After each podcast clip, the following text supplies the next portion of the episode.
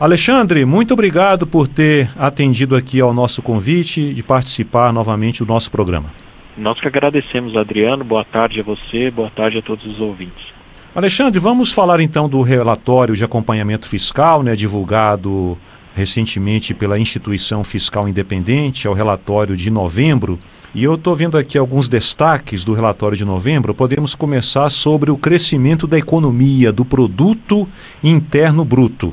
Eu estou vendo aqui que a instituição fiscal independente prevê aqui uma desaceleração do crescimento do PIB de 3% em 2023, neste ano, para 1,2% em 2024. É isso mesmo? É isso mesmo. É, esse número de 2023 ele é explicado principalmente pelo, pelo comportamento da economia no primeiro trimestre do ano, quando o setor do agronegócio é, mostrou um resultado bem acima do esperado.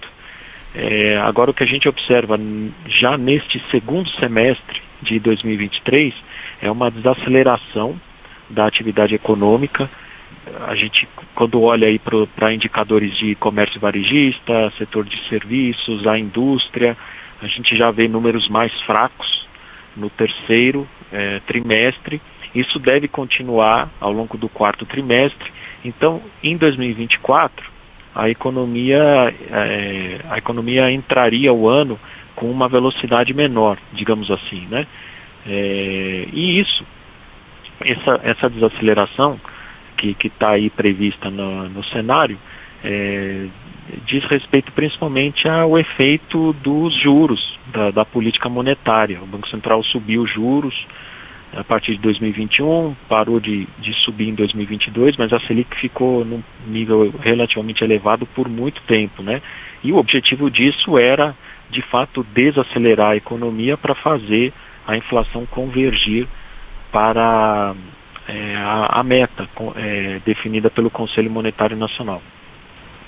Então você acha, Alexandre, que diante desse cenário, né, previsões aí menos otimistas para o crescimento do PIB em 2024, haverá um aumento da pressão sobre o Banco Central para ele acelerar a redução dos juros, da taxa básica de juros da economia, porque está prevista mais uma reunião nesse ano, né, com uma nova redução ali de meio ponto percentual. Acha que haverá uma pressão nesse sentido? Nós entendemos que não. Uh, o Banco Central, por meio das suas últimas comunicações, tem já é, é, mostrado né, que a intenção é realmente é continuar reduzindo a, a taxa de juros. Eu acho que uh, o que poderia trazer aí uma pressão sobre o Banco Central seriam fatores externos. É, principalmente é, economia americana, que até pouco tempo atrás havia aí muita incerteza se o Fed, o Banco Central dos Estados Unidos, subiria ainda mais os juros por lá ou não. É, então, é, fatores externos também entrou agora, o, no, nas últimas semanas, a, a, o conflito entre Israel e Hamas, né? Isso pode causar, por exemplo, é, uma revisão aí nos preços do, do barril do petróleo no mercado internacional. Então, eu acho que o que poderia modificar o plano do Banco Central brasileiro em relação a, aos cortes na taxa Selic seriam mais esses fatores externos do que propriamente essa, é, essa, essa previsão de menor crescimento da economia em 2024. Nós estamos conversando com Alexandre Seijas, que é analista da Instituição Fiscal Independente, está falando aqui sobre o relatório de acompanhamento fiscal divulgado recentemente pela IFE. Alexandre, agora vamos falar das contas públicas, porque neste final de ano está havendo aí um esforço né, da bancada do governo aqui no Congresso para aprovar projetos para aumentar a arrecadação do governo, visando o equilíbrio das contas públicas em 2024. O ministro da Fazenda, né, Fernando Haddad, conseguiu aí, pelo menos por enquanto, vencer a queda de braço dentro do governo e, pelo menos oficialmente, está mantida a meta de déficit zero das contas públicas no ano que vem. Como é que a IFE está vendo agora o cenário é, das contas públicas neste relatório de novembro? na nossa avaliação, o cenário continua muito desafiador. Isto porque, uh, para que o governo consiga cumprir as metas eh, fiscais que foram estipuladas no PLDO de 2024, como você mencionou, é um déficit zero é, em 2024, é, um superávit de 0,5% do PIB em 2025 e um superávit de 1% do PIB em 2026. Para que o governo alcance essas, essas metas, cumpra esses objetivos, é preciso aumentar a arrecadação. O que, ainda em 2023 houve um forte crescimento de despesas, o que já estava previsto na emenda constitucional 126, a chamada emenda constitucional da transição. É, por causa desses fatores é que o governo tem se esforçado muito em aumentar a arrecadação, para mostrar para é, a sociedade, para os agentes econômicos, que o governo tem um, um comprometimento sim com a estabilidade da, das contas públicas e a, a, estabilização ou mesmo a queda da dívida pública nos próximos anos. Por isso que é muito importante, é, tendo em vista também, acho que é preciso mencionar, uh, o novo arcabouço fiscal, que foi aprovado em meados do ano é, pelo Congresso Nacional.